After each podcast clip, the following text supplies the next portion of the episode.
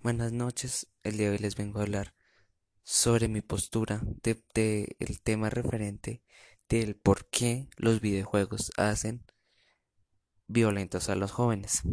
Así que comencemos.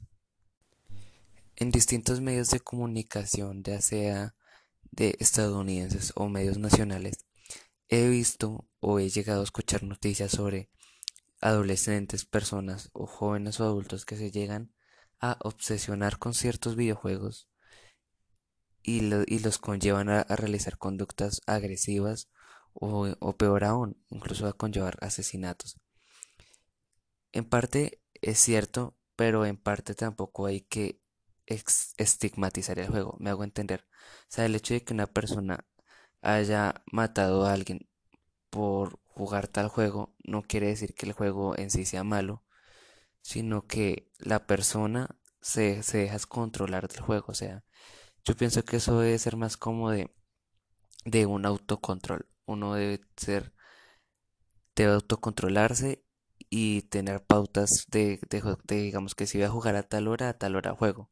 Y no dejarse maquinar la mente del juego, o sea, no dejarse llevar, porque en sí es solo un juego, o sea, no, no está pasando en la vida real, uno no debe estresarse, sino simplemente yo siento que uno debe disfrutarlo, porque yo he escuchado muchos adolescentes que juegan juegos, no sé, juegan juegos, valga la redundancia, juegan y, y como que, digamos, juegan, un- juegan algo de guerras.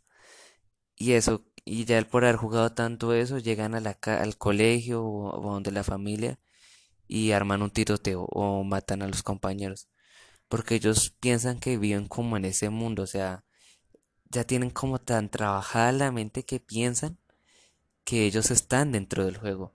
Y eso es, yo siento que es un- eso es un problema muy grave que también va más que todo en los padres, porque pues hay muchos padres que por, porque, por controlar a su hijo para que se calle para que no moleste, les entregan el teléfono o la consola con el fin de que no los estresen más. Y los padres no, nunca supervisan como las horas que pasa su hijo frente a cierta pantalla o las actitudes que toma frente a ciertos juegos. Si llega a ser tornarse agresivo, violento, frente, frente a la, a la comunidad o frente al videojuego, los padres nunca toman en cuenta eso. Así que mi consejo sería es que los padres deberían pasar más tiempo con sus hijos, mirar qué hacen, qué hacen todo el tiempo, con quién están conectados, mirar cuántas horas se la pasan jugando en una pantalla, en, tal juego, si juegan mucho un juego, si se, si estresan, se irritan o, o se tensan al jugar ciertos, ciertos videojuegos y analizar y tratar esos temas para que no lleguen de pronto a ocurrir tragedias como ya la antes mencionada. Ya sin más, me despido. Gracias.